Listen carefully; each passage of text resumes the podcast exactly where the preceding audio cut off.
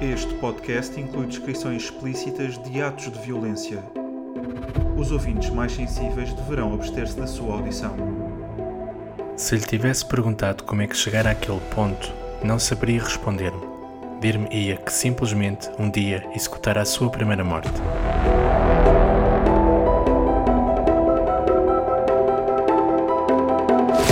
O Assassino. Primeiro ano, Episódio 1. O Templo. Japão, no templo. O assassino viu a mulher assim que ela entrou na passagem coberta de flores. Dava passos pequenos, tinha o cabelo preto apanhado num carrapito largo, usava um kimono colorido e segurava um frasco de porcelana, branco e rubro, enquanto caminhava pela alameda natural, admirando, maravilhada, as árvores de ginkgo que a rodeavam. Ancestrais formavam duas filas, uma de cada lado, com os troncos grossos e engelhados a ascenderem orgulhosamente até às copas frondosas, protegendo-a.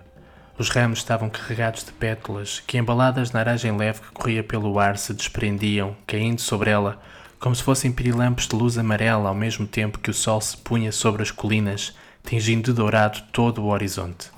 O assassino esperou que ela transpusesse o grande portão Tori e se dirigisse para o jardim que existia nas traseiras do templo. Rodeada de áceres vermelhos, colheu o chá envolvida pelos odores que fugiam das plantas e dirigiu-se ao pavilhão de leitura. Desapareceu.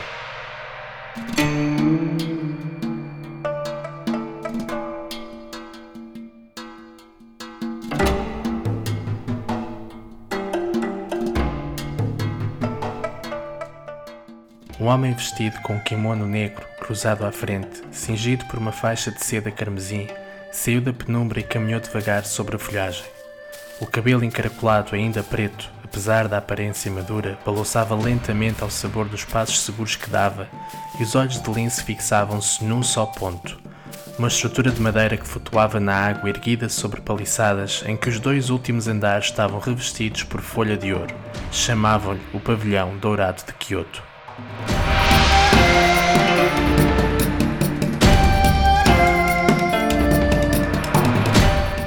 O assassino entrou no kondo, o átrio principal.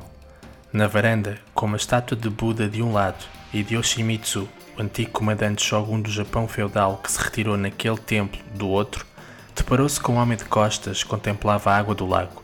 Levou a mão atrás, ao par de sabres que carregava consigo, e acariciou-os.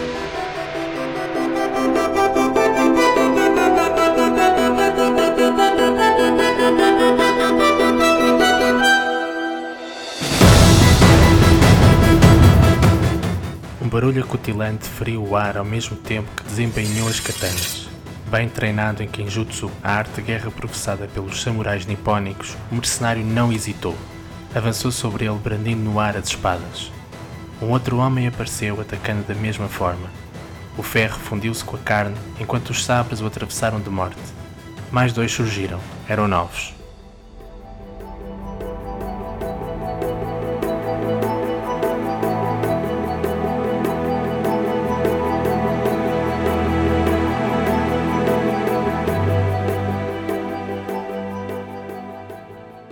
Com uma das pernas fletidas, impulsionou o cadáver para a frente, puxando as katanas para trás.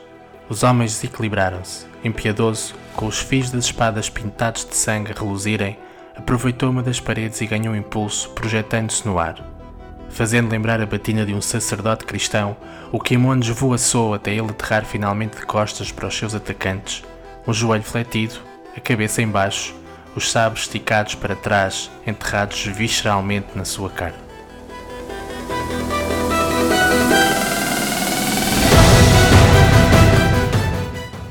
O assassino desprendeu-se dos protetores do homem e avançou na sua direção.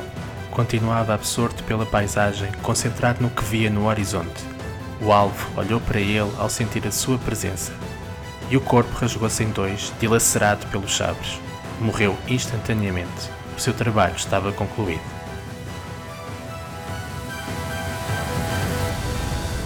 A mulher entrou no conto, segurando um frasco de porcelana branco e rubro. Viu o marido de costas, sentado na varanda, protegido por uma estátua de Buda de um lado e de Yoshimitsu, o shogun, do outro, enquanto contemplava o lago. O sol que se punha atrás das colinas refletia-se sobre a água, que brilhava intensamente, tingida de dourado, tal como as paredes do grande templo de Kyoto. Ainda foi para lhe tocar, mas então percebeu. Abriu o frasco e retirou do interior uma planta. Colocou-a sobre a mesa coberta de sangue. Era um cardeal.